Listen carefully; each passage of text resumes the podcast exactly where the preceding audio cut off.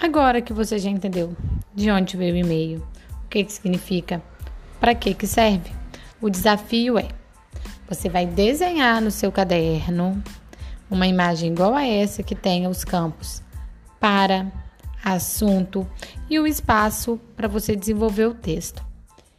E aí você vai escrever para mim um endereço de e-mail, um assunto e fazer o seu texto aí. Pode ser para algum parente, pode ser para mim, pode ser para um amigo, para um outro professor. Não se esqueça que no campo para é o endereço seguido do arroba edu.guacuí.es.gov.br. E no campo assunto, você vai escrever ali sobre o que, que você quer falar. Porque quando a pessoa recebe o e-mail, o que, que ela vê? Quem mandou e qual que é o assunto. E aí sim ela vai abrir para poder identificar qual é o, o conteúdo, né, desse assunto, desse texto. Faça aí para mim e me envie, por favor. Aguardo vocês.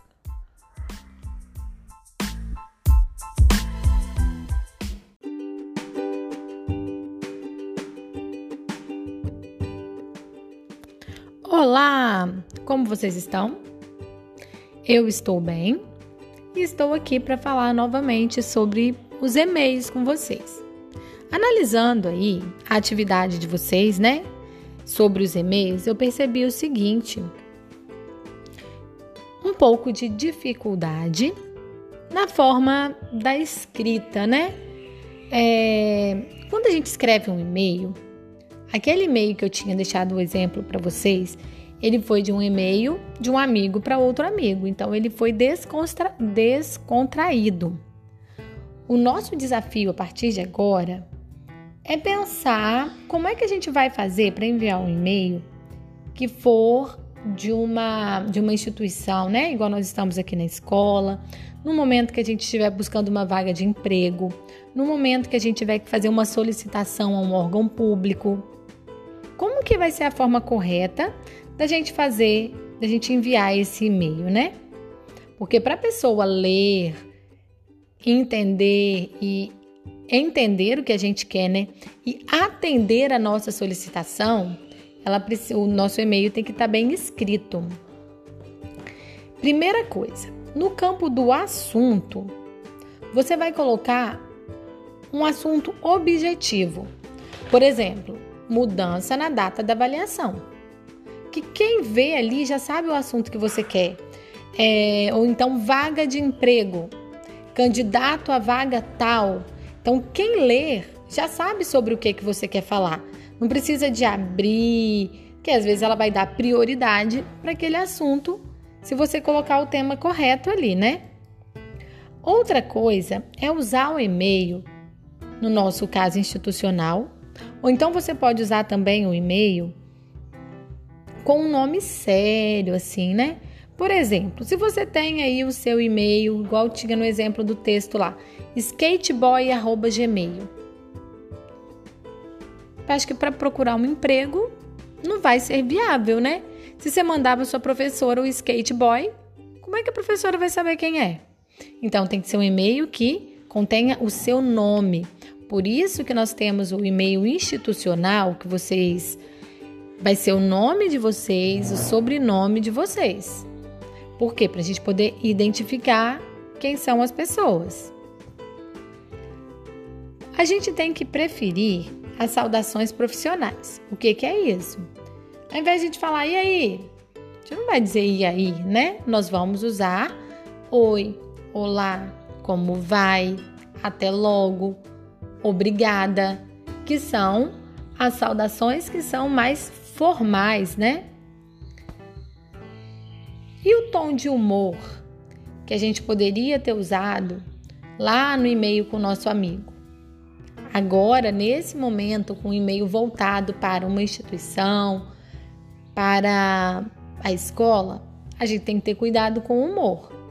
Porque às vezes quem lê não entende aquele humor ali, não é uma coisa quando você fala, você já sorri, Aí, quando você escreve, pode soar um pouco diferente, então tem que ter cuidado com isso.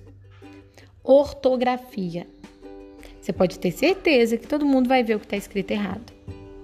Assim como todo mundo vai ver um e-mail bem escrito, as pessoas podem perceber um e-mail que tem erro de português, né, de ortografia.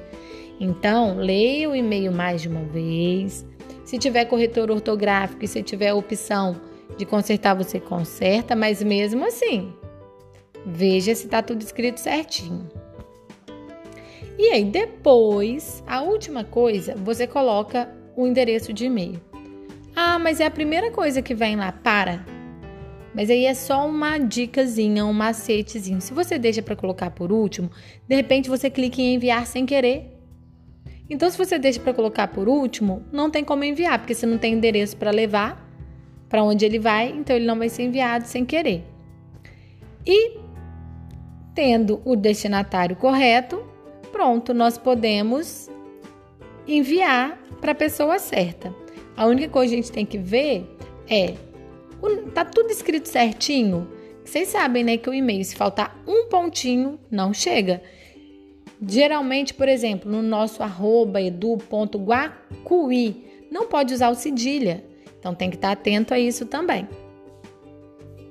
No mais é hoje, por isso. Ih, me enrolei toda. No mais, é somente isso por hoje. Agora você pode fazer a atividade que eu estou deixando aqui abaixo e qualquer dúvida, só me chamar.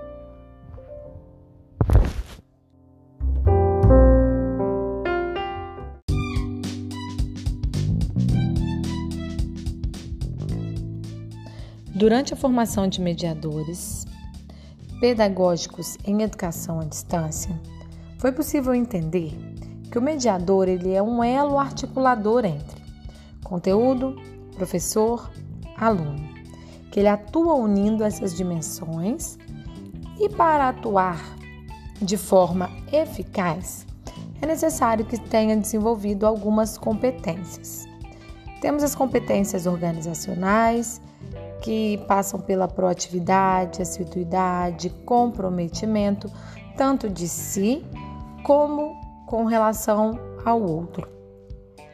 As competências pedagógicas e didáticas são o conhecimento do conteúdo, compreender a área em que atua, para de forma correta ensinar em educação à distância.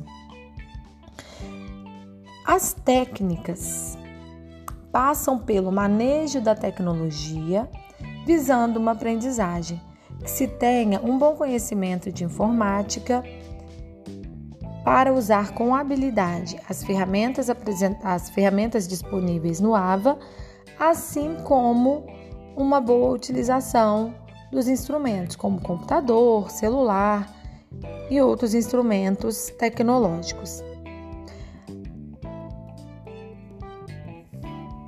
E principalmente as competências socioafetivas, que é o que pode fazer a total diferença para que um aluno permaneça em um curso à distância, é se sentir próximo, é se sentir amparado, é sentir que tem com quem contar, de que não está sozinho nessa jornada.